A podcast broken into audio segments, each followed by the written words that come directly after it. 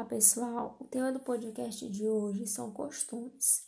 Costume é tudo aquilo que se repete ao longo de muito tempo e as pessoas elas fazem sem parar para pensar se aquilo é certo ou não e se torna um hábito, pois é feito sem se perceber. É uma fonte formal não estatal.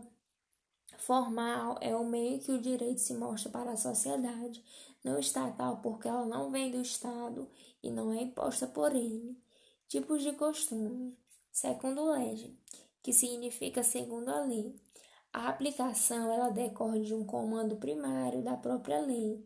Aplica-se os costumes da própria localidade. Por exemplo, a gente tem os conflitos acerca do direito de vizinhança, que será determinado de acordo com os costumes daquela própria localidade.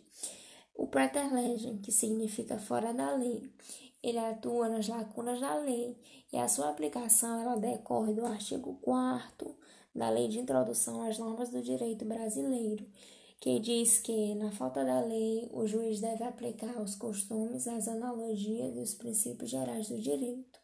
O praterlegem possui dois princípios.